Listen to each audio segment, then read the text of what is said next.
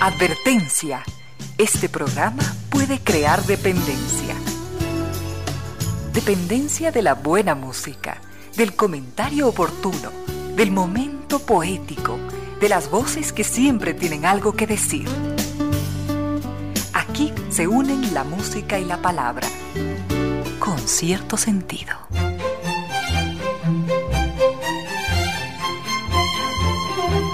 Bienvenidos, bienvenidas, gracias por sintonizar Radio Suceso 101.7 FM, gracias por compartir estas horas de música, comentarios y entrevistas. Y ojalá, ojalá al final de la jornada, como siempre, podamos imaginar con esos favores que la fantasía nos hace, podamos imaginar que rendimos un real, justo y merecido, merecidísimo homenaje a la inteligencia, a la sensibilidad, a la autoestima, a la confianza, a la alegría de vivir y siempre, siempre a las ganas de luchar de todos donde quiera que nos encontremos, a las ganas de luchar por una vida más digna en lo individual y lo colectivo y en esa tarea de cada tarde, de cada jornada, de manera generosa, inteligente, leal, nos acompañan ustedes con sus correos a las casillas Ramiro Díez, arroba radiosucesos.net o Reina Díez, arroba radiosucesos.net.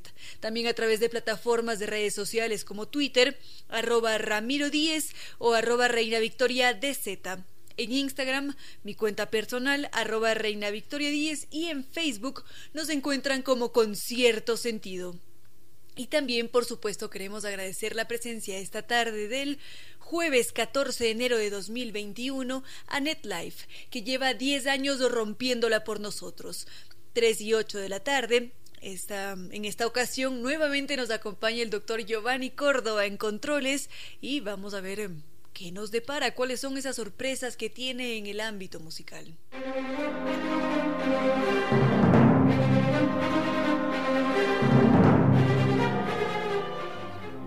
Gracias queridos amigos por constantemente mantenernos actualizados con sus propuestas, con sus comentarios y sugerencias, por supuesto. Justamente nos estaba escribiendo don Santiago Torres que nos proponía conocer algo sobre Corea del Sur.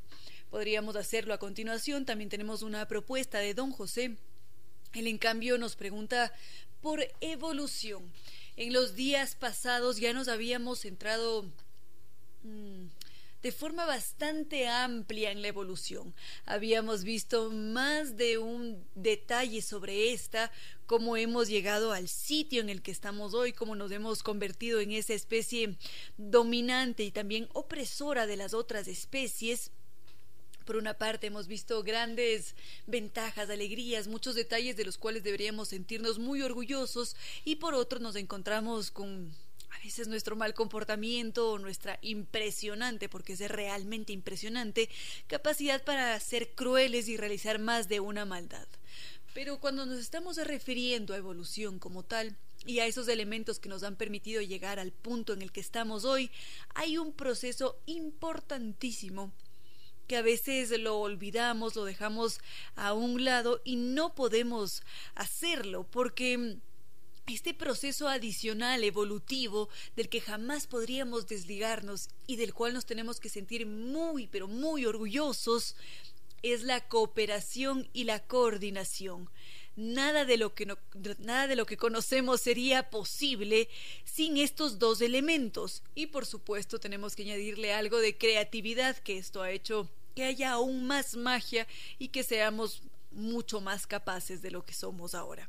Entonces, es importante destacar tanto la cooperación como la coordinación, porque son estos dos elementos que muchas veces los pasamos inadvertidos, no les damos la suficiente importancia y en realidad son estas innovaciones que han hecho algo enorme en nosotros como especie, porque tanto la cooperación como la coordinación y la creatividad han hecho que seamos seres mucho más listos, más imaginativos, y esto, por supuesto, nos ha permitido evaluar diferentes opciones. Es por ese motivo que nosotros hemos sido capaces de avanzar, de tener grandes descubrimientos, de elaborar utensilios mm, líticos o tal vez de preocuparnos por problemas altamente complejos como la pandemia actual. Hemos visto también cómo esos inconvenientes han evolucionado con nosotros porque pasamos de ese punto en el que nos centrábamos únicamente en la comida, que tenemos que buscar cómo podemos sobrevivir, dónde nos escondemos, cómo nos cuidamos como grupo, a preocuparnos de otros temas como cuáles son los avances tecnológicos más recientes o cómo le hacemos frente a este COVID-19. Entonces, son estos aspectos positivos importantísimos que jamás podríamos pasar por alto. Enseguida vamos a continuar justamente con estos dos elementos, cooperación y coordinación que han permitido que como seres humanos estemos en donde estamos hoy. Con cierto sentido. Un momento habíamos dicho que entre esos aspectos positivos de nuestras comunidades humanas tenemos que sentirnos muy orgullosos de ser cooperativos y también coordinados, porque son esos elementos, esas capacidades que hemos tenido para mm, Tal vez unirnos como grupo y empezar a recolectar, a preparar y compartir la comida de una forma organizada y amplia, y esto ha marcado una diferencia con las otras especies. Porque vamos a suponer que en este momento servimos una mesa que está llena de alimentos, tal vez por allí hay unos cuantos arándanos, hay algo de pollo, quizás jugo de carne y una que otra hortaliza. Ponemos esta mesa a disposición en medio de un espeso bosque y seguramente el acto que va a seguir este gesto va a ser considerablemente violento porque entre chimpancés, monos o lobos van a batallar por ese alimento que está allí servido. Y algo similar sucedería con nosotros si es que estuviéramos en unas condiciones de peligro o precariedad. Seguramente no nos importaría si es que el otro está recibiendo una parte menor de alimentos porque estaríamos interesados en nuestro beneficio pronto nuestro beneficio propio. Por lo pronto, no nos vamos a centrar todavía en los aspectos crueles que posee el ser humano, sino en nuestra capacidad para ser organizados y para cooperar con los otros, porque esto nos da muestra de la complejidad social que nosotros tenemos y al mismo tiempo nos dice que esto es un triunfo que hemos tenido en este mundo, porque solamente por un instante.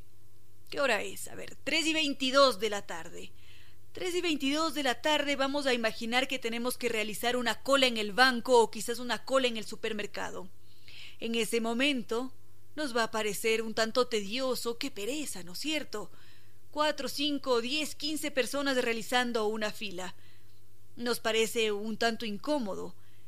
Pero si es que lo vemos desde otra perspectiva, si es que pensamos en esa cola como un resultado de toda la evolución nos tenemos que sentir muy orgullosos porque esa cola que estamos haciendo para realizar el trámite o para mm, ir al supermercado es una muestra de nuestra capacidad y de nuestros intentos para mantener una armonía con los otros. Y esto sin siquiera cruzar palabra y no, no, tenemos idea de quién es el otro individuo, pero aún así intentamos mantener ese orden y prácticamente no hay ninguna otra especie en este planeta que tenga esa misma capacidad para realizar semejante hazaña, porque es enorme.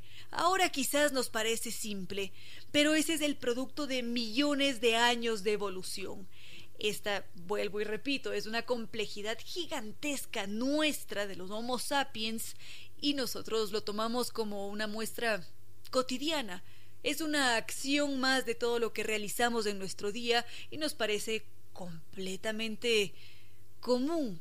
Pero si es que nos detenemos por un instante y lo evaluamos nuevamente, nos damos cuenta de qué gran hazaña que hemos conseguido a lo largo de la historia. Enseguida podríamos ver otros ejemplos de cooperación y coordinación.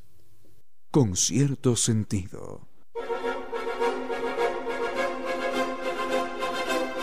Habíamos dicho hace un instante que íbamos a compartir más de un ejemplo de nosotros seres humanos con nuestras muestras de cooperación y coordinación.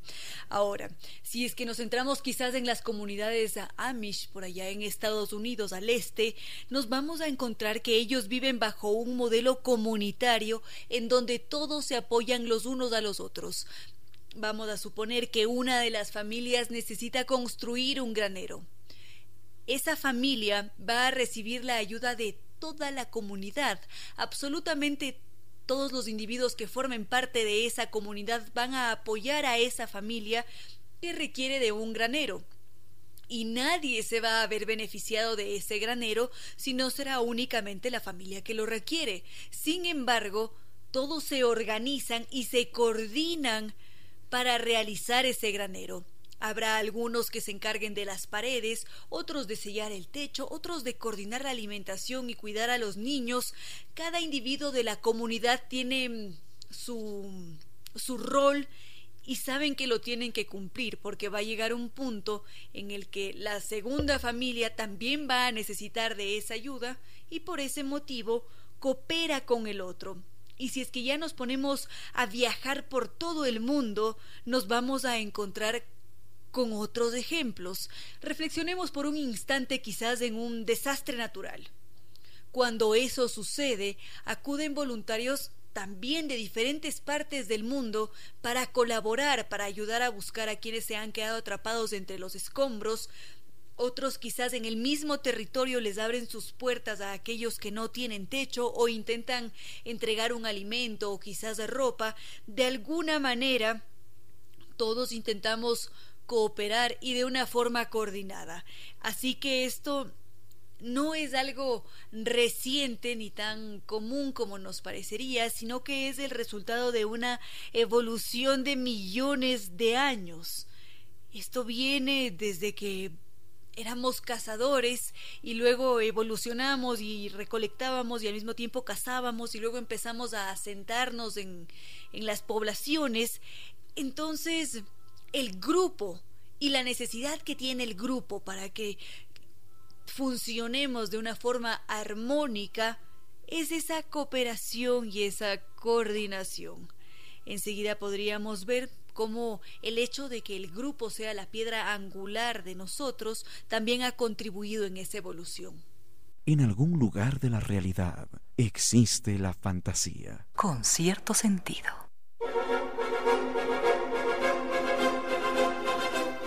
Hace un momento habíamos dicho que entre las características que nos han hecho tan humanos y que nos han permitido evolucionar a lo largo de los años, nos encontramos con la coordinación y la cooperación. Y decíamos también que la piedra angular de nuestra evolución ha sido esta capacidad que hemos tenido para ser seres sociales, para convivir en grupo.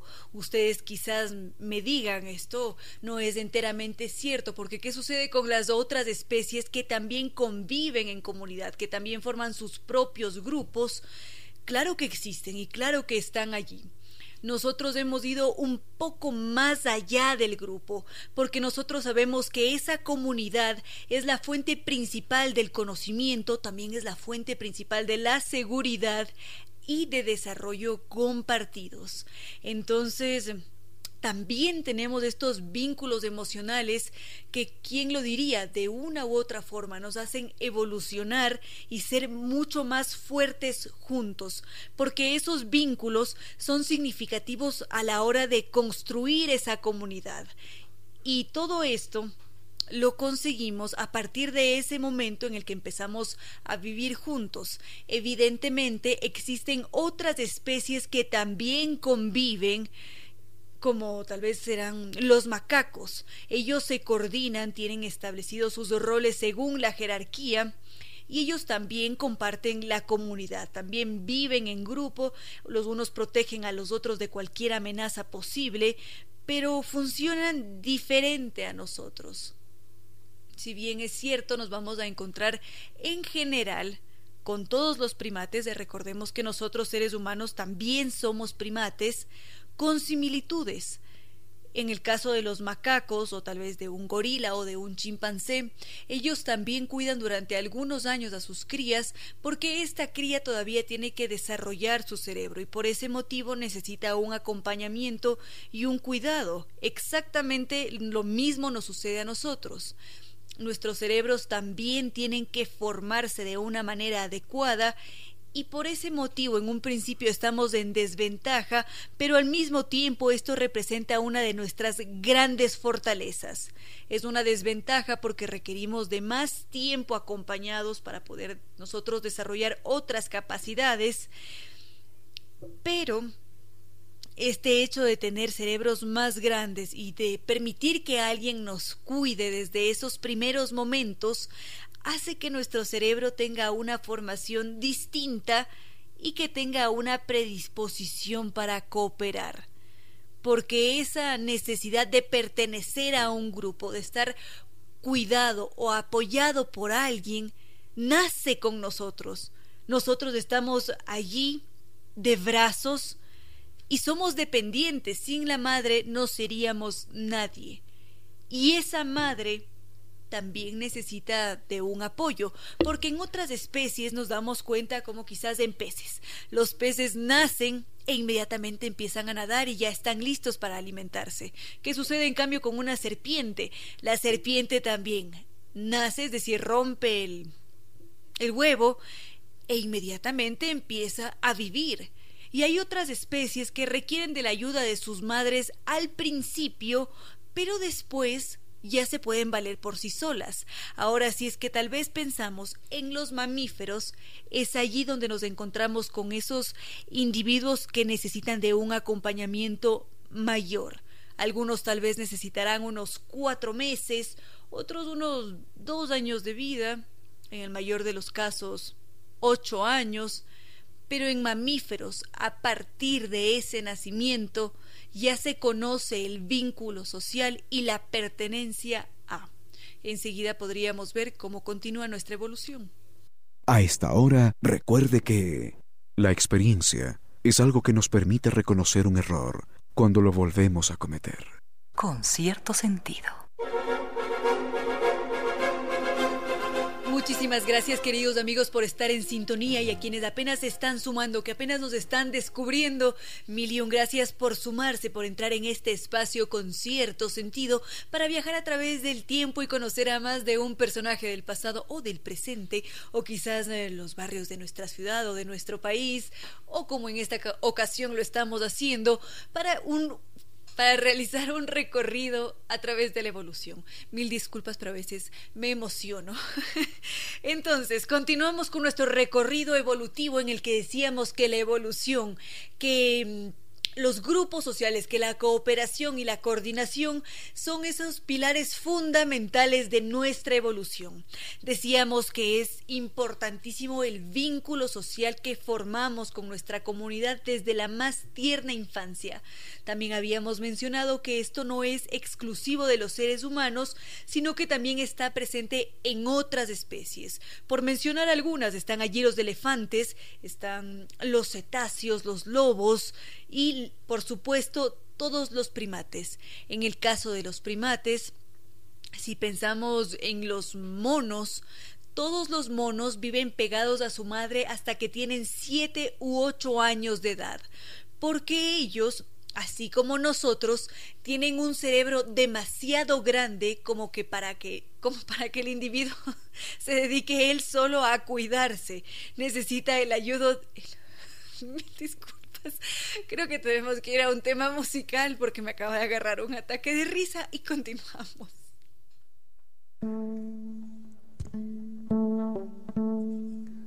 Cambia il bene, cambia il male, cambia quello che è profondo, cambia il modo di pensare, tutto cambia in questo mondo, cambia il vento di anno in anno e il pastore cambia il gregge e ogni cosa sta cambiando perché segue la sua legge.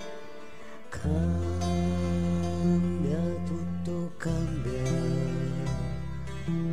cambia, tutto cambia, cambia luce ogni brillante quando va di mano in mano e il gabbiano cambia il nido, cambia il sogno d'ogni amante, cambia strada il camminante quando vuole andare lontano. E siccome tutto cambia, che io cambi non è strano,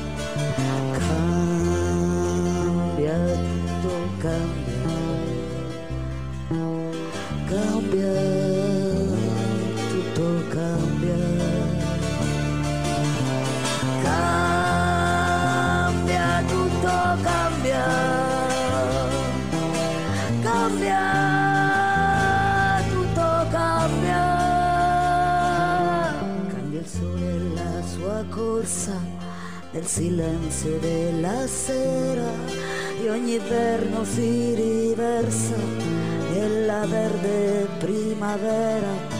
Cambia il manto della fiera e lo sguardo di chi è anziano e siccome tutto cambia che io cambi non è strano ma non cambierà il mio amore perché io che cambio sempre non potrò dimenticare la mia terra, la mia gente, ma non cambierà il mio amore perché io che cambio sempre. Non potrò dimenticare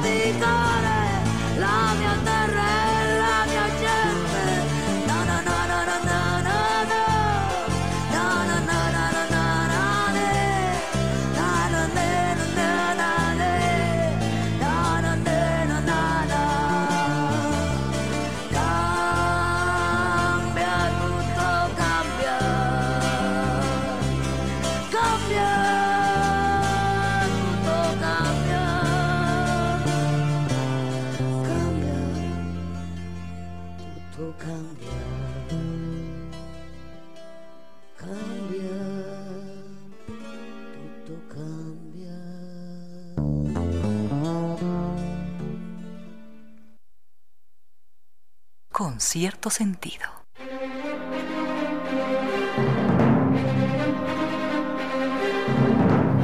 Gracias queridos amigos, gracias a cada uno de ustedes por escribirnos, a don Andrés, a doña Mariana, a don Carlos, Dave, Pablo. Muchas gracias y gracias también por compartir las risas, las sonrisas, en buena hora que así sea y que dentro de lo que cabe siempre reine ese buen humor. Mil y un gracias. Continuamos con los vínculos sociales y cuán importantes son para nosotros y para la evolución. Decíamos que en el caso de los monos nos encontramos con estos otros animales que tienen esta necesidad de ser cuidados por la madre. Ellos siquiera entre 7 y 8 años tienen que ser cuidados por alguien más. Si es que la madre no se puede hacer cargo de ellos en un determinado momento, pues entonces aparecen estas alomadres. ¿Qué quiere decir esto? Son madres especializadas, son cuidadoras de esos niños en caso de que la madre tenga que salir a, a cazar algo o que tenga que desempeñarse en otras funciones. Entonces, como lo habíamos mencionado antes, esto nos representa una desventaja, pero al mismo tiempo es muy útil en el caso de esos monos que necesitan ese apoyo entre 7 y 8 años. Quiere decir que ellos van a tener un éxito evolutivo y adaptativo, exactamente lo mismo ha sucedido con nosotros seres humanos. Y entre esos otros elementos que hacen aún más magnífica la evolución, que nos dan noticias sobre cómo somos, cómo funcionamos y cómo cada una de nuestras funciones es importantísima para nuestro desarrollo, está la lactancia. ¿Quién lo diría? Pero en la evolución la lactancia es clave. Es algo que no podría faltar jamás y a continuación vamos a ver por qué. Con cierto sentido. Hace un momento habíamos dicho que entre esos procesos importantísimos evolutivos está también la lactancia. ¿Quién lo diría? Pero es demasiado necesario para que nosotros hayamos llegado al punto en el que estamos hoy. La lactancia es este hecho muy bello en el que la madre tiene que alimentar a otro ser humano que resulta ser su hijo y para hacerlo la madre tiene que consumir suficiente alimento y también muy variado para poder eh, satisfacer todos los requerimientos que tiene ese nuevo cuerpo que está en un proceso de formación y solamente es a través de la alimentación correcta y variada que esa madre va a poder producir suficiente leche para que ese bebé esté muy bien nutrido durante al menos un año o quizás hasta dos años.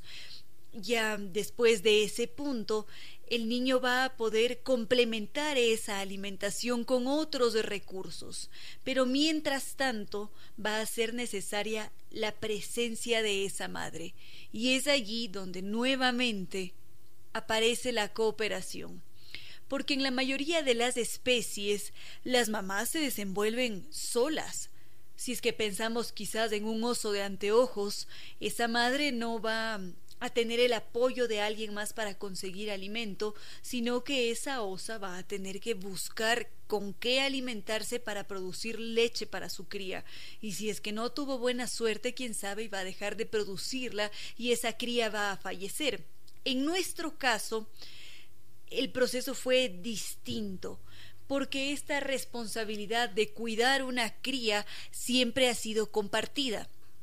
Es decir, si es que la madre, en, un caso hipotético, no tenía esa leche para entregársela a su bebé, pues aparecía otra madre. O si es que esa mm, esa misma madre tenía que partir porque tenía su rol en la sociedad y tenía que tal vez construir utensilios, pues entonces iba a dejar a su hijo con una halo madre, es decir, con una cuidadora, o tal vez con el hermano mayor o con un tío, siempre iba a haber alguien adicional responsable de ese bebé.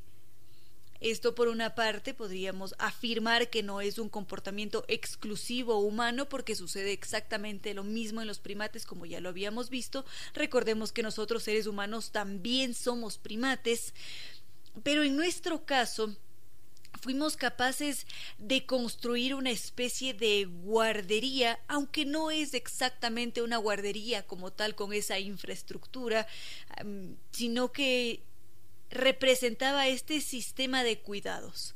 Todos estos individuos que en efecto se hacían cargo de ese bebé para que la madre, que todavía era joven, pudiera realizar más de una actividad.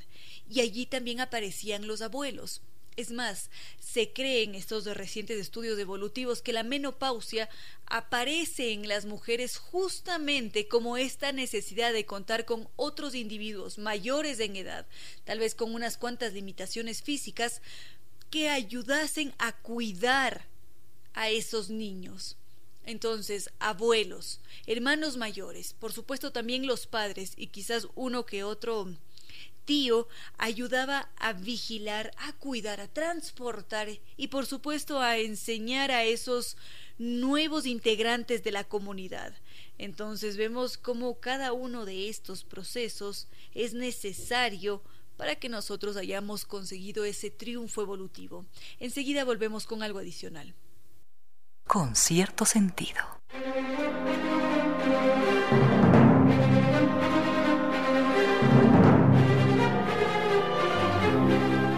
Ahora habíamos visto cómo el cuidado de los niños y bueno, también el nacimiento de los nuevos integrantes de la comunidad ha representado mm, un elemento importantísimo para marcar o para hacer énfasis en nuestra capacidad de cooperación y coordinación colectiva. Esto es algo verdaderamente extraordinario y fue ese salto de comportamientos el que nos ayudaría a hacernos mucho más fuertes, porque juntos somos mucho más fuertes. Por supuesto que si somos un motor inmenso, poderosísimo, y precisamente por ese motivo existe la cooperación y la coordinación, porque de esa forma tiene sentido que cada uno se especialice en un ámbito, ahora estamos tan acostumbrados a esto.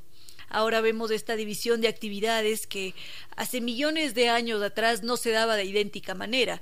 Hoy sabemos que el doctor Córdoba está aquí en controles y que realiza infinidad de tareas de referentes a la edición. Al mismo tiempo sabemos que, que don Ricardo es médico y don Pablo también lo es, pero cada uno en su campo de especialización.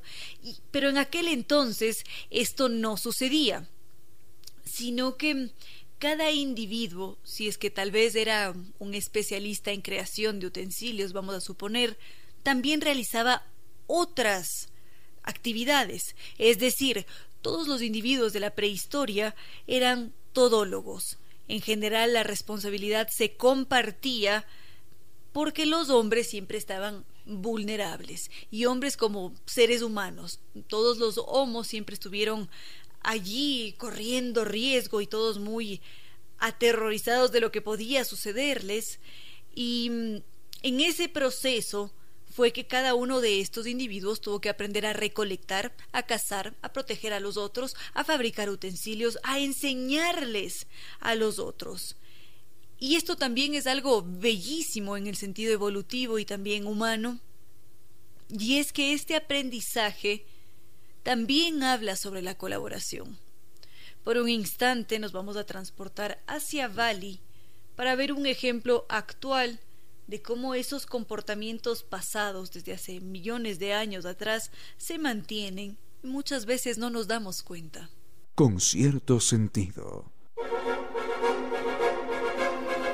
Ahora que ya nos hemos situado en Bali, vamos a ver cómo existen estos diferentes cursos para aprender a realizar máscaras. Esas máscaras tribales alargadas que en algunas ocasiones nos inspiran un tanto de temor. Bueno, para uno realizar esas máscaras tiene que primero pasar por un proceso de aprendizaje. Y si es que uno parte hacia Bali, puede integrar uno de estos talleres para aprender a hacerlo. Duran unos cuantos meses o semanas, dependiendo del curso. Pero en todo caso, aquí es donde nos vamos a encontrar con una muestra de cómo mantenemos algunos de esos comportamientos que desarrollamos hace millones de años atrás. Allá en Bali para enseñar este bellísimo oficio de la construcción de máscaras, donde por lo general nos solemos encontrar con jovencitos, 10, 11, 15 años. Es muy raro encontrarse con un adulto de unos 30 años o quizás de unos 40 o 50. Es muy extraño, pero también integran estas clases. Y en estos talleres para realizar las máscaras no se emplea el lenguaje. Es decir, Conforme se desarrolla el taller, el maestro no pronuncia palabra alguna. Quizás sí para llamar al, estudiante y decir, oiga, acomódese o alguna cosa similar, pero no para el proceso de enseñanza. Nos cuentan que allá lo único que sirve para aprender a desarrollar ese oficio, para de repente permitir que aparezca un ojo o quizás la boca, es la observación. Y si es que alguien está cometiendo un error, ese maestro va, se sienta al lado del aprendiz, toma la pieza en sus piernas y empieza a tallar el sitio en el que el individuo está cometiendo un error y le pide que ponga una especial atención, que se fije muy bien en la zona en la que está tallando, es decir, este individuo le pide que la dirección de sus ojos vaya hacia un sitio en concreto. Y esto es algo que sucedía hace millones de años atrás. Es decir, no se utilizaba tanto el lenguaje para enseñar a fabricar un utensilio, sino que quizás el padre traía al hijo y lo sentaba al frente para que observase su labor y para que más adelante pudiera desarrollarla con toda tranquilidad. Esto es magnífico y al mismo tiempo, así como nos habla de cooperación, de coordinación, de aprendizaje, de observación, nos dice que allí está aflorando otro elemento importantísimo en la evolución, que es la compasión. Por supuesto que no es exclusivo de los seres humanos, porque también vemos ejemplos en elefantes como cuando ellos se cuidan cuando hay un elefante caído. Exactamente lo mismo sucede con delfines. En caso de que ataquen a uno, pues va todo el grupo a protegerlo, pero nosotros también lo hemos hecho. Y esa compasión aparece allí, en este hecho de vivir en comunidad, de tener que trabajar en equipo y de esta forma también hemos protegido al enfermo. Ya hemos puesto en este espacio algunos ejemplos de algunos fósiles que se han encontrado que nos dan muestra de Homo sapiens o quizás Homo erectus que han ayudado a cuidar a esos individuos que estaban enfermos o quizás lastimados.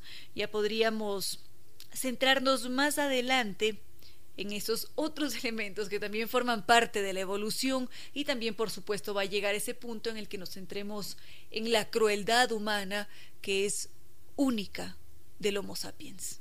A esta hora recuerde que a veces lavarse las manos puede ser una forma de ensuciar la conciencia, con cierto sentido.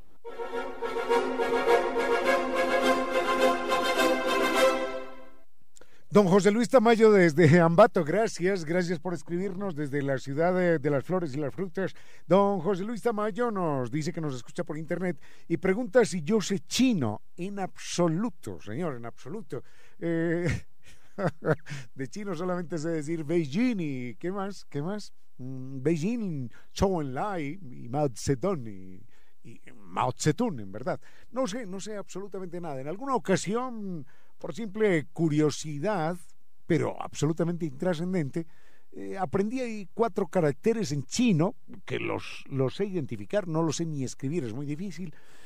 Aprendí cuatro caracteres en chino y cuatro caracteres en, japonés, pero no sé ni siquiera cómo se pronuncian. En todo caso, mm, aparte de esa pregunta, me dice, me gustaría que nos hablara acerca del idioma, del idioma chino, que dice tiene más de 3.000 letras. No es exactamente eso, el idioma, el idioma chino, a diferencia del idioma castellano, que tiene 26 o 28 letras, como la queramos mirar, 26 hoy, el idioma chino no tiene letras, sino que tiene ideogramas. Para decirlo de alguna manera, son, son dibujitos, son dibujitos, y no son 3.000, ¿eh? ¿eh? uno con 3.000 dibujitos está más o menos, más o menos leyendo, leyendo algunas cosas en chino. Pero eh, dicen que un académico, un profesional, un intelectual, una persona que conozca muy bien el idioma, sobrepasa los 80.000 eh, los ideogramas. Eh, esto de los ideogramas en China permite algo verdaderamente curioso. En ese país tan extenso, con 1.500, 1.600 y más millones de habitantes, existe un solo periódico y existe un solo periódico, eh, bueno, no digamos que existe un solo periódico, pero un solo periódico podría ser leído por los 1.500, 1.600 y más millones de habitantes chinos.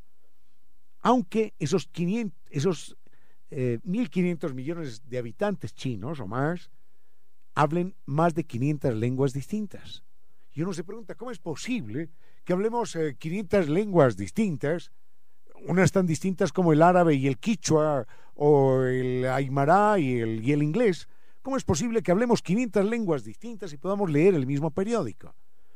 Precisamente por eso, porque no son letras, sino que son ideogramas. Para decirlo de alguna manera más gráfica, y no es un juego de palabras, son dibujitos. Eso permite que un chino del norte o un chino del sur puedan leer el mismo periódico, pero cuando hablen entre ellos no se entiendan, porque sus lenguajes son tan distintos como el quichua o como el árabe.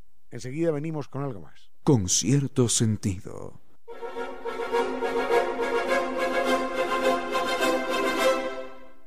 Estábamos con esto de los ideogramas chinos. Eh, es una forma distinta de, de comunicarnos, es una forma distinta de expresarnos. El ideograma es un dibujo que representa una idea. Y esa idea se puede pronunciar de manera distinta, aunque siga siendo la misma. Si uno dibuja una casa, por ejemplo, o un sombrero, por ejemplo,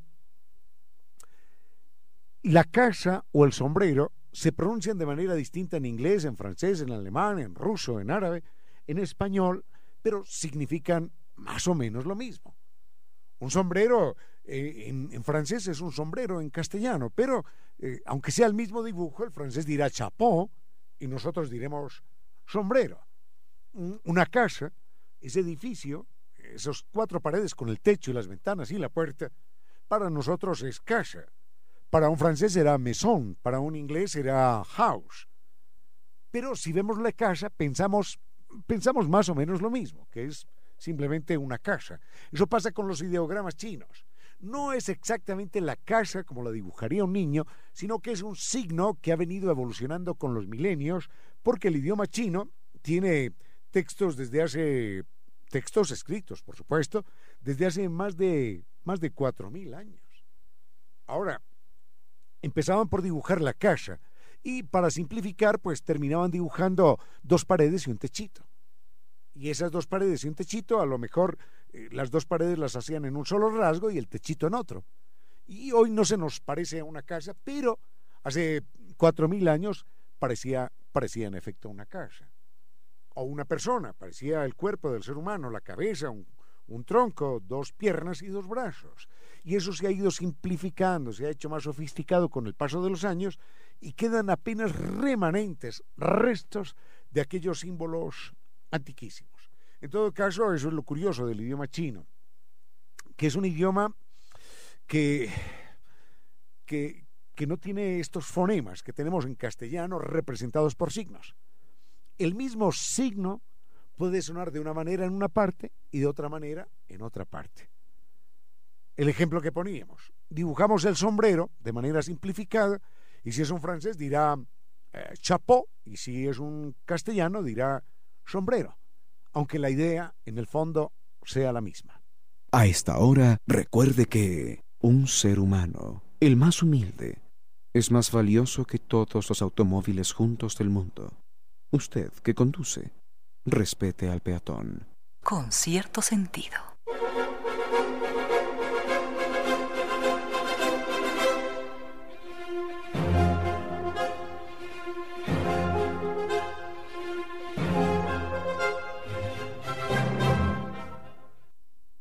¿Por qué Europa? Uy, qué pregunta más tremenda, porque esto tiene muchas implicaciones. ¿Por qué Europa fue superior? Mm, hablamos de una persona en este momento que diga, es una pregunta, es una pregunta tendenciosa, porque significa un desconocimiento de nuestros valores, de nuestra historia, de nuestra cultura, de nuestros, algunos llaman saberes ancestrales.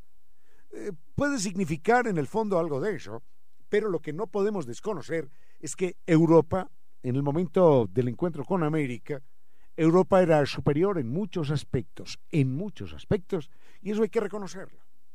Lo que uno tiene que hacer con un espíritu crítico, con un espíritu científico, es intentar averiguar por qué Europa tenía, mm, tenía mayores, mayores ventajas eh, comparativas con nosotros. Así que enseguida hago, hago un breve, una breve aproximación a este tema tan erizado de dificultades, porque se puede interpretar como, eh, como un reconocimiento a la superioridad europea, superioridad en algunos aspectos, no hay como negarlo. Enseguida, enseguida vemos esto. Con cierto sentido.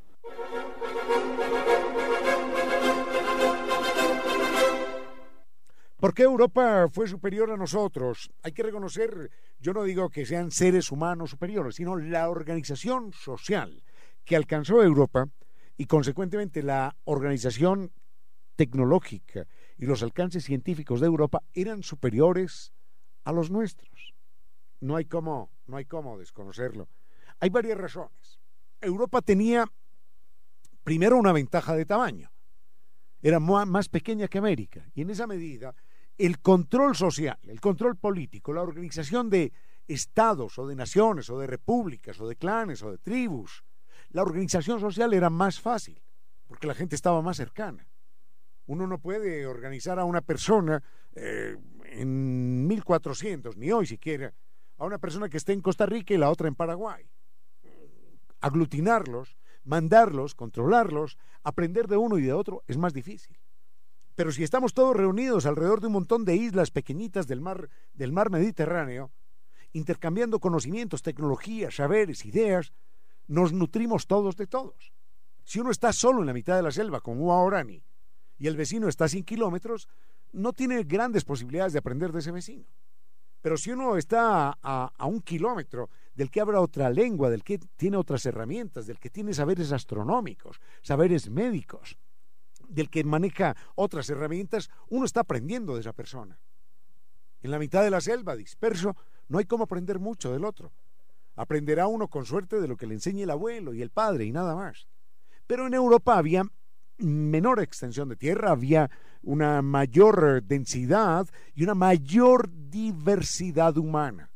Y entonces cada pueblo, cada pequeña tribu, cada pequeño grupo humano aprendía de los otros y eso, eso los enriquecía en términos eh, sociales, en términos tecnológicos, en, en términos científicos y culturales. Esa es una primera razón. La otra razón, que también tiene, con lo tiene que ver con lo geográfico, es un poquitín más compleja y enseguida la miramos. Con cierto sentido.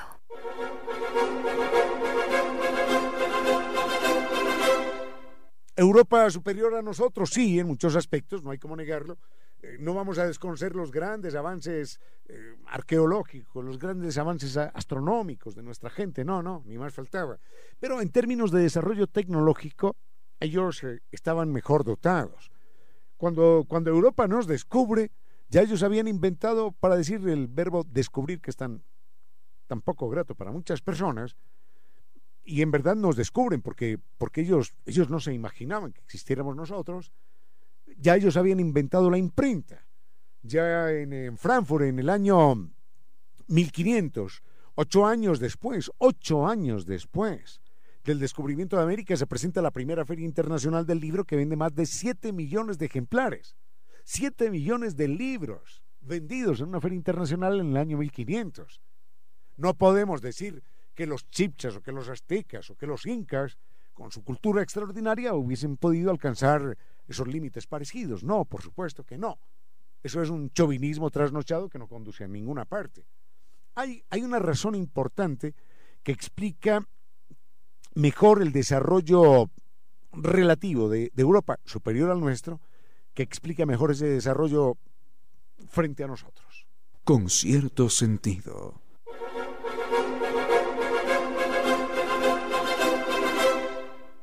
Europa tenía ventaja con nosotros y era la proximidad de los pueblos, el intercambio de los pueblos. A veces alguien podrá decir, no, es que imagínese que hay esmeraldas eh, de Bogotá, Colombia, de la zona de Bogotá, Colombia o de Boyacá, que se encuentran en el Perú. Mm, y es cierto, y había algún producto ecuatoriano de hace dos mil años que se encuentra en las costas mexicanas, pero eran, eran intercambios aislados de algunos personajes atrevidos que se echaban esos viajes o de productos que iban pasando de mano en mano, pero no hubo nunca un intercambio cultural. Los aztecas no sabían que existían los incas, los incas no sabían que existían los chipchas, los chipchas, los chipchas ni idea de la existencia de los mayas o los aztecas o, de los mismos incas. Los incas no tenían ni idea, absolutamente nada, acerca de los mapuches que estaban en el extremo sur de Chile. O quizás sí, pero pero no llegaron a establecer contactos o intercambios. En cambio, en Europa, la disposición del continente, que es un solo continente, Eurasia, Europa y Asia son un solo continente desde el punto de vista físico, ellos tienen la ventaja de que están orientados de oriente a occidente. Y uno puede ir caminando desde Portugal hasta Corea, sin cambiar de latitud. En esa medida, el intercambio de animales, de productos agrícolas, de artesanías, de lenguas, de tecnología, de herramientas, de saberes, era mucho más fácil que el intercambio que había que establecer en América desde Alaska hasta la Patagonia. Era mucho más difícil, mucho más complicado. Es más fácil moverse en la misma latitud, con la misma temporada, con el mismo clima aproximado, que cambiar de Alaska al Mar Caribe y del Mar Caribe otra vez hasta, hasta el territorio de la Patagonia. Así que Europa tuvo esa ventaja. Y los animales que en un momento dado se criaban en el, en el lejano oriente eran los mismos que se criaban en Italia y en Francia y en España y en Alemania. En esa medida, todos aprovechaban mejor esos animales, se enriquecían más y se vacunaban más. Cuando los europeos llegan a América, ellos manejaban alrededor de 18 animales domésticos. Nosotros teníamos solamente las llamas y los cuyes, nada más. Y ellos venían vacunados contra todas las enfermedades generadas a partir de la presencia de estos animales. Nosotros no teníamos esas vacunas naturales y por eso se presentó la debacle que se presentó. Uno de cada tres indígenas nuestros murió como consecuencia del contacto con los españoles, pero no del contacto armado, sino de las enfermedades que ellos traían y para las cuales nosotros no estábamos vacunados. Así que Europa tenía la ventaja geográfica en términos de más pequeña, más denso, y la ventaja posicional de Europa de oriente a occidente, prácticamente sobre la misma latitud, y nosotros eh, presentábamos la dificultad de ser el único continente que va desde el Polo Norte hasta el Polo Sur. Tiene que existir alguna luz entre la noche más espesa, algún país desconocido donde no exista la tristeza. Esa luz, ese país, está dentro de usted. Gracias por compartir con cierto sentido. Muchísimas gracias queridos amigos por mantenerse en sintonía a lo largo de esta tarde y bueno, cada semana, cada vez que tienen un momentito, aunque sea entre sus labores cotidianas, para escucharnos y compartir tardes con cierto sentido. Muchísimas gracias a don Juan Carlos que nos había escrito hace un momento, también a don Rafa Proaño, a don Andrés, a don Pablo y aquí veo que nos escriben desde el Perú. Don Richie, muchas gracias por estar en sintonía y saben que allí están nuestros correos electrónicos y redes sociales, volvemos a repetirlos. Correos electrónicos, ramiro díez arroba radiosucesos.net o reina díez arroba radiosucesos.net. En redes sociales nos encuentran en Facebook como Concierto Sentido o si no en Twitter encuentran a Ramiro como arroba ramiro díez o a mí me encuentran como arroba reina victoria DZ y en Instagram mi cuenta personal arroba reina victoria 10. Será un verdadero gusto, queridos amigos, como siempre, como cada día que conversamos, estar allí presente, de escucharlos, leerlos, en fin. Ya saben cómo pueden contactarnos y enseguida continuamos. Con cierto sentido. Muchísimas gracias por sus reportes de sintonía. Justamente nos escribía Doña Soledad. Ella nos está escuchando desde Manabí. Qué alegría que puedan escucharnos por allá y en los diferentes sitios de todo el Ecuador y bueno, también del mundo. Ahora continuamos con sus propuestas, queridos amigos, y justamente don Agustín nos había preguntado por qué admiramos tanto a los griegos. Si bien es cierto, nos vamos a dar cuenta que ahí está marcada este marcado interés y admiración por los griegos y por diferentes facetas. Si bien es cierto, algunas de ellas no nos hacen sentir orgullosos, definitivamente no, porque también tienen sus sombras, pero por lo general, así a grandes rasgos, nos sentimos muy orgullosos de los griegos. ¿Por qué? Por todo ese amor que ellos siempre demostraron por el conocimiento, por la construcción de sociedades muy educadas. Ellos siempre mm, supieron destacarse del resto de grupos sociales y de los otros pueblos por sus comportamientos, por sus creencias, por infinidad de elementos. Y mm, así como ellos tanto se destacaban, los griegos tenían esta particularidad de, de ser tan, tan extraños quizás. Sí, creo que la palabra es extraños cuando pensamos en los griegos y en su extrañeza en los comportamientos, podríamos transportarnos en una máquina del tiempo hasta el cuarto año de la Olimpiada número 74, me da la impresión.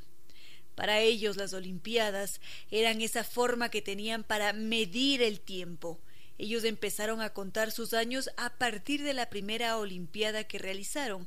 Así de importantes eran los Juegos Olímpicos que les daban su medida del tiempo, así como lo que sucedió con los romanos.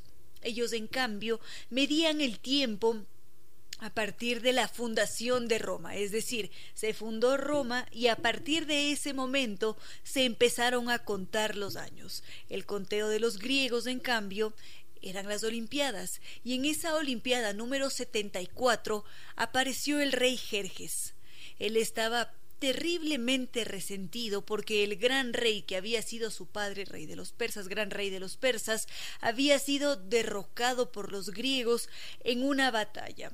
Y fue justamente en ese año, en el 74, cuando Jerjes decide tomarse Grecia.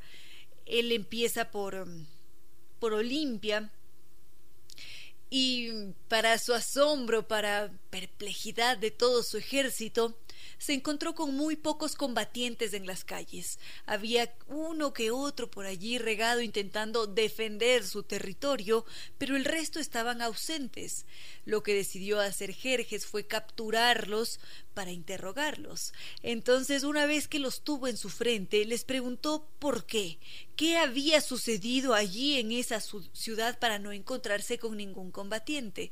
Ante esto, ellos respondieron que lo que sucedía es que se trataban de unas fechas muy importantes, porque justamente se estaban celebrando las Olimpiadas y todos estaban allí participando para poder recibir esa corona de olivo. Ante esto, Jerjes se burló, evidentemente, y le dijo a su ejército que dónde se ha visto. ¿Cómo así que hay un montón de individuos que no pelean por el dinero o por expandir sus territorios, sino que están interesados en el amor propio? Y es que precisamente eran así, de extraños, de locos, de curiosos los griegos. Y lo más irónico de esta historia fue que los mismos griegos fueron quienes vencieron a Jerjes unos años más tarde en esta batalla de Salamia, y es allí donde nos damos cuenta esa diferencia tan marcada que poseían los griegos. Y afortunadamente nosotros aquí en el Ecuador mantenemos algunos, algunas de esas herencias griegas que me da la impresión que las vamos a tener que ver en otra ocasión porque ya nos estamos aproximando a la hora de nuestra entrevista con cierto sentido.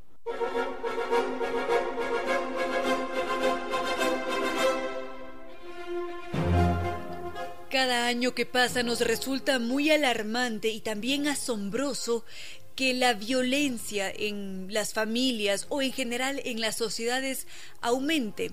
Por lo general, si es que hacemos referencia a, los, a los datos estadísticos y las herramientas que se tienen para medirla, la ONU suele decirnos que la mejor forma de medir los índices, índices de violencia es calcular la tasa de muertes violentas por cada 100.000 habitantes.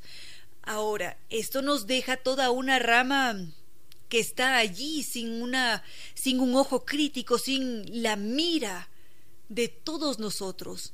Porque ¿qué sucede con aquellos individuos que claro que sufren violencia, tal vez física, tal vez psicológica, y que han sobrevivido, que no han fallecido por esa causa, sino que tienen que convivir con ese individuo que es violento constantemente, que quizás le da un arranque de locura y empieza a gritar como un desaforado e intentar golpear a sus hijos o quizás a su mujer, o quizás se da del lado contrario, una mujer que golpea a su marido. ¿Qué pasa con esos casos? ¿Quién los atiende? ¿Por qué no están allí entre esos indicadores de violencia? cuando de violencia se trata, es un tema muy sensible y nada ajeno a nuestras sociedades a nivel global.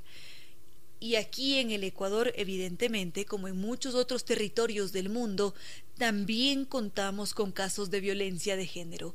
Esta tarde nos acompaña Alexandra Londoño. Ella es psicóloga, actriz, también es productora audiovisual, escritora, es activista en Resurgir Fundación contra la Violencia de Género y está aquí para presentarnos una bellísima iniciativa. Bienvenida a este espacio, Alexandra Londoño.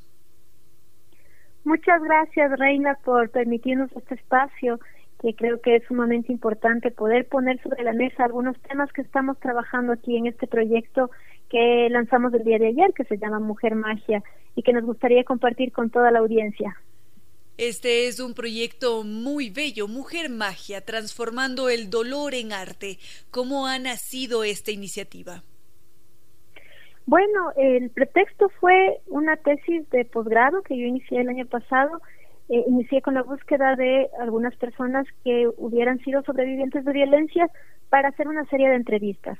Sin embargo, en el camino, pues yo sentía que era importante que no solamente nos quedemos en la anécdota, en el decir qué es lo que nos había pasado, sino que propongamos algo más. estamos en una sociedad que nos ha enseñado que la única forma de enfrentar la violencia es a través de la denuncia, de que la misma mujer se haga cargo de eh, estar atrás de todo el proceso y de eh, básicamente cobrar venganza a través de, esta denuncia ¿no? y, y, buscando una sentencia. Pero eh, considero que desde las artes o desde otros desde otras trincheras también podemos proponer otro tipo de acciones para hacer frente a esta violencia, empezando por hacer conciencia sobre este tema y, y por eso nació Mujer Magia, que a través de las mujeres que me habían compartido sus historias, luego yo les propuse hacer un proceso de en el que podamos reflexionar alrededor de todo esto y al mismo tiempo ellas pudieran ir eh, construyendo diferentes propuestas artísticas en las que ellas transformaran ese, esa experiencia de violencia que habían vivido en otro tipo de, de producto, ¿no? Que le puedan ofrecer a la sociedad un producto artístico en el que ellas proponen, no solamente se queden en el rol de víctima, sino que también proponen. Y qué más y qué podemos hacer, qué temas podemos hablar, cómo podemos salir de la violencia. Entonces, de esto se trata Mujer Magia, transformando el dolor en arte, es coger esta, esta anécdota triste, dolorosa y pues hacer a partir de eso una obra en la que hablemos de, este tema, pero relacionándonos de una forma más bien positiva con este evento. En esta ocasión ustedes se han centrado en los testimonios de 13 mujeres, cada una de ellas, por supuesto, con sus particularidades, con su propia historia y también con su propio proceso creativo vista esta variedad que existe de casos y también de individuos con sus propias personalidades, cómo han decidido trabajar los productos artísticos, porque imagino que cada una de ellas tendrá sus predilecciones, quizás la música, la danza, la poesía, la narrativa o el video. Sí, totalmente. Ellas, cada una de acuerdo a sus intereses, fue creando el proyecto que más le gustaba en el formato que cada una decidió y yo, como tengo eh, también un poco de formación en artes, les he podido ir guiando en las diferentes ramas que cada una ha querido proponer y, les he ayudado a, guiarles un poco, a trabajar ya la postproducción de lo que ellas han hecho, pero las creadoras en sí son ellas, son ellas las que han propuesto los temas, el formato, eh, ellas mismas hicieron sus las grabaciones, la mayoría están en video por, por la facilidad del de, del formato para poderlo compartir mediante redes sociales. Entonces, eh, ellas han estado allí eh, trabajando en cada uno de los proyectos y, pues ahora ya los tenemos recopilados todos en una página web que también tiene las historias de estas 13 mujeres y bueno, información que consideramos relevante para compartir con otras mujeres también. ¿Cómo ha sido para ustedes trabajar con estas situaciones de violencia? Porque debe ser muy duro revivir esos eventos pasados que han sido muy dolorosos y que lo continúan siendo para ser transformados en un, en un producto artístico. Claro, es, es bastante delicado trabajar con esta temática, por eso es que lo hacemos de una forma profesional y en Resurgir estamos varias mujeres que somos profesionales de diversas áreas eh, yo estoy en el área de psicología junto a otros profesionales, también tenemos sociólogas, tenemos abogadas, entonces entre todas podemos como irnos apoyando en los diferentes temas que van saliendo y, poderles dar una guía a las personas que se acercan a nuestra fundación, no, no solamente en, en este proyecto, sino en general en todo el trabajo que hace la Fundación Resurgir. ¿Es posible que nos comparta algo sobre uno de esos productos artísticos finales? Por supuesto, tenemos productos de todo tipo. Hay, por ejemplo, tenemos a una de nuestras compañeras que hace stand-up. Ella eh, investigó mucho sobre el amor romántico, sobre su propia experiencia, qué es lo que le había sucedido a ella, entendió desde ya desde una forma cognitiva cuáles son los mecanismos en los que funciona el, enamoramiento y por qué el amor romántico es tan dañino y luego ella fue lo transformó y toda esta información lo, la, nos la comparte a través de un estándar, entonces nosotros podemos incluso reírnos de esa situación que ya vista desde fuera y ya un poco lejana en el tiempo, eh, nos permite incluso poder hasta eso, hasta reírnos de, de lo que había sucedido tiempo atrás. Una maravilla que a través de la risa y a través del arte se pueda sanar y y continuar, porque estos eventos traumáticos marcan la vida y a veces es difícil liberarse de ellos. Quizás alguna historia que usted encuentre extremadamente conmovedora, bueno, todas las son, pero algún lo son, pero alguna que se haya quedado allí plasmada en su memoria. Una historia muy dolorosa que, que creo que, que nos marcó a todas conocerla fue la de una compañera que cuya pareja hace mucho tiempo, muchos años, eh, la golpeó tanto que la dio por muerta y la dejó en una en una quebrada, al fondo de una quebrada, ya mm, abandonada, embarazada, ya cerca de dar a luz. y pese a todo ella sobrevivió a este ataque y ahora ella es una activista por los derechos de las mujeres y ella también tiene su colectivo con el que están luchando también para para dar apoyo a otras mujeres que también han estado en situaciones así. Entonces creo que es muy importante esto de que podemos haber eh, sido estado en, el lugar de víctimas, podemos haber atravesado situaciones de violencia, pero no por eso, no, no eso no va a marcar definitivamente el, curso de nuestra vida. Nosotros eh, podemos y somos capaces de darle la vuelta a la situación, de transformar las cosas y de que esta experiencia en algún momento la podamos ver como no como algo positivo, pero sí como algo que pudimos superar. Y eso es importante, ver la luz después del túnel y, saber que siempre existe un mañana. Maravilloso todo lo que menciona y todo lo que se puede conseguir. Imagino también que en Fundación Resurgir ustedes entregan un acompañamiento psicológico porque siempre tal vez la terapia dialéctica o conductual es necesaria para liberarse de estas situaciones y de todo el sufrimiento.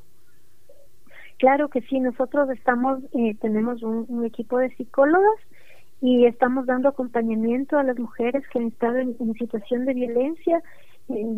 siempre estamos dispuestas a ayudar, incluso en, casos en los que la persona no puede costearse una, un acompañamiento, un, una terapia eh, pues nosotros siempre estamos dispuestas a, buscar un trueque, a buscar alguna manera, pero lo importante es que ninguna mujer se quede en esta situación, que ninguna mujer deje de buscar ayuda, que no existan límites, mucho menos económicos, para buscar esa solución que necesita cada una en su vida cuando está atravesando este tipo de situaciones.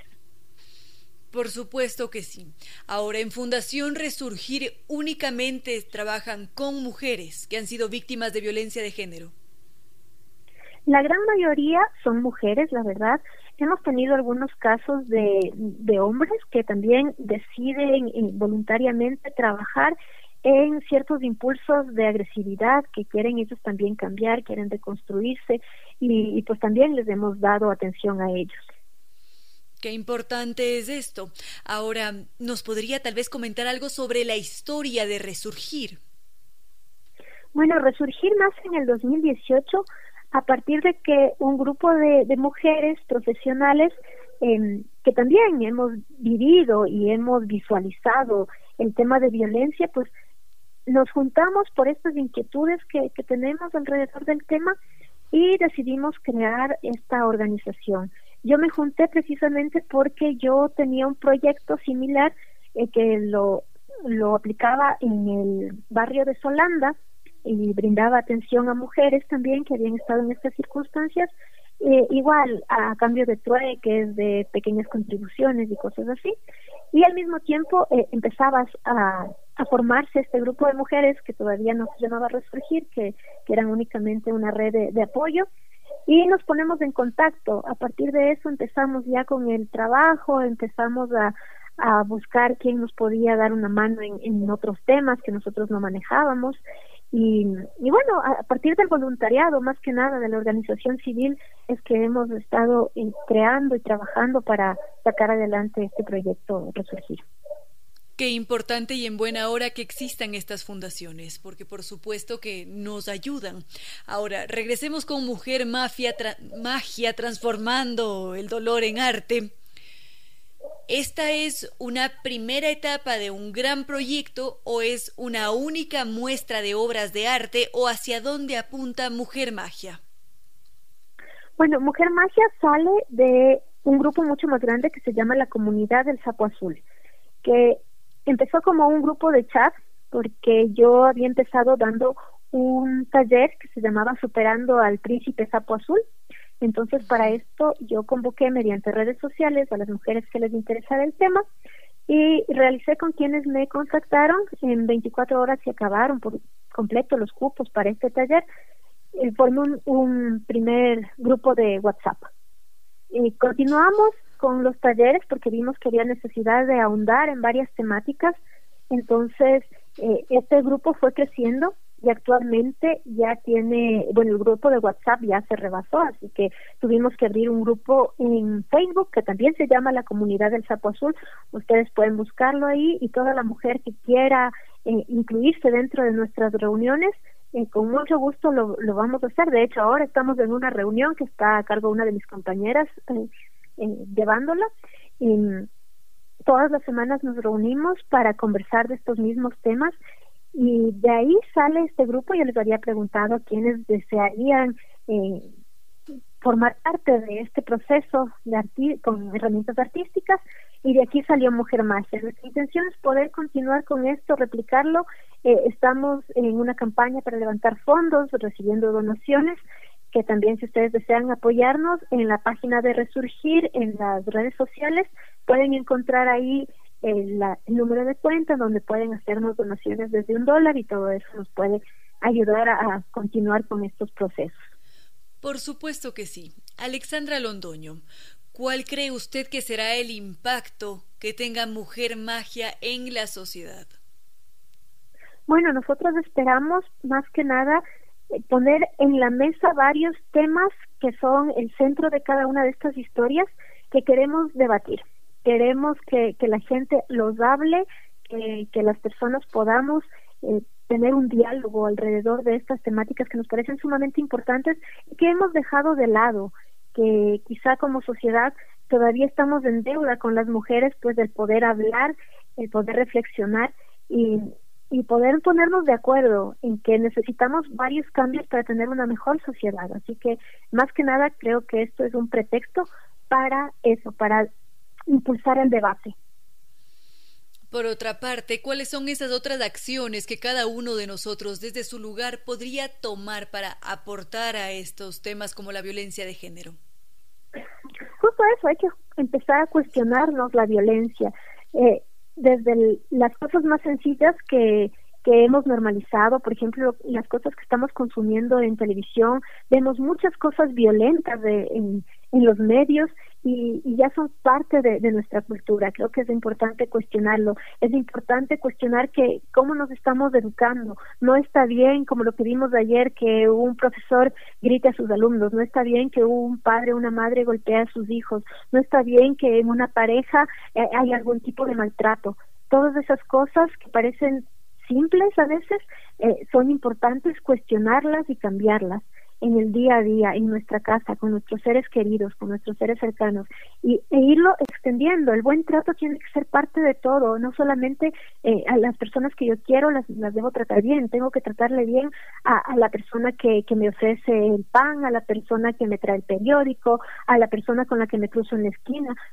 Creo que es, es básico, es sacar la violencia de todo tipo de, de interacción y poder tener una sociedad más sana y con mejores lazos eh, de interrelación entre todos.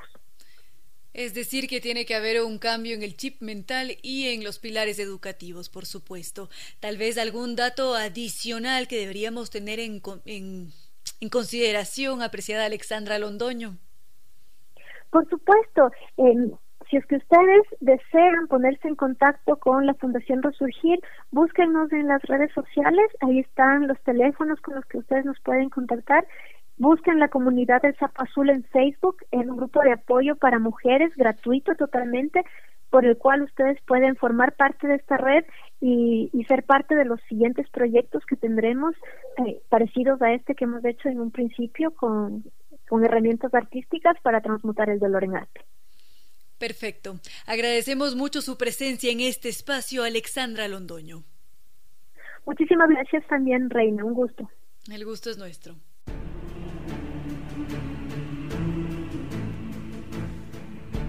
Viva con Diners. Viva su mejor historia. Aquí en Sucesos, un día como hoy. Con el auspicio de Diners Club, tu mundo sin límites.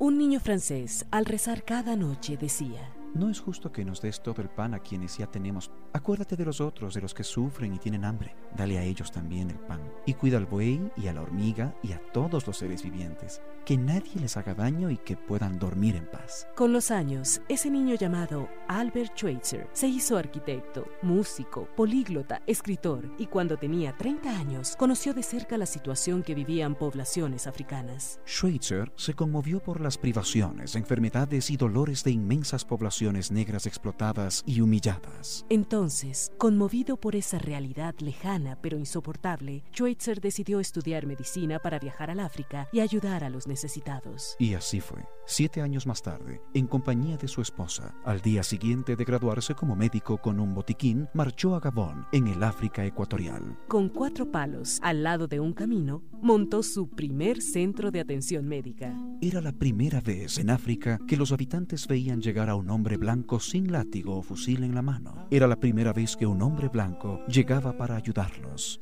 Albert Schweitzer ganó el Premio Nobel de la Paz por su labor médica y humanitaria en África, donde vivió hasta los 90 años. Este hombre extraordinario estaba naciendo un día como hoy, 14 de enero de 1875, y cuentan que en las noches africanas los tambores y las voces piden que nazcan hombres blancos como él, siquiera una vez cada mil años.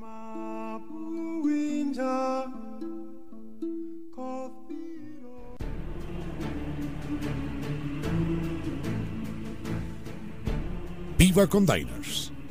Viva su mejor historia. Aquí en Sucesos, un día como hoy. Con el auspicio de Diners Club, tu mundo sin límites. Con cierto sentido. Queridos amigos, hemos llegado ya al final de este programa de jueves 14 de enero de 2021. Muchísimas gracias por haber compartido con nosotros esta tarde con cierto sentido. Por supuesto que agradecemos la presencia de NetLife, que lleva 10 años rompiéndola por nosotros. Mil y un gracias a cada uno de ustedes que se dio el tiempo para escribirnos, para escucharnos, para también estar, aunque no nos describan. Mil y un gracias, queridos amigos, y aquellos que se están sumando, que apenas nos están descubriendo. Bienvenidos siempre. Es un verdadero placer poder compartir con ustedes también e integrarlos a esta a esta familia, porque prácticamente podríamos decir que ya somos una familia, somos varios amigos, y en buena hora que así sea, queridos amigos. Hemos llegado ya al final de este programa, se nos queda pendiente toda la herencia que nos ha llegado por parte de los griegos, que son muy admirados también con sus sombras, pero aún así los adoramos, los respetamos y nos han dejado un gran legado a toda la humanidad. También tenemos otros temas pendientes que ya los seguiremos compartiendo en las tardes a venir. Por lo pronto, a esta hora de la tarde, 5 y 59, no queda más que decirles que... No, no, momento, momento. Muchas gracias al doctor Córdoba en Controles, que como siempre nos mantiene aquí encantados con su excelente selección musical.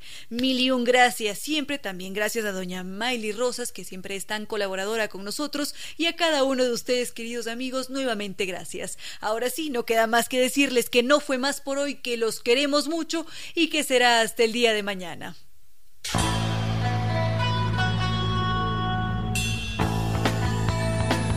Si como dicen es cierto que en la vida no hay casualidades, piense, ¿por qué escuchó usted este programa? Tal vez escuchó aquello que necesitaba o tuvo la sospecha de esa luz dentro de su propio ser.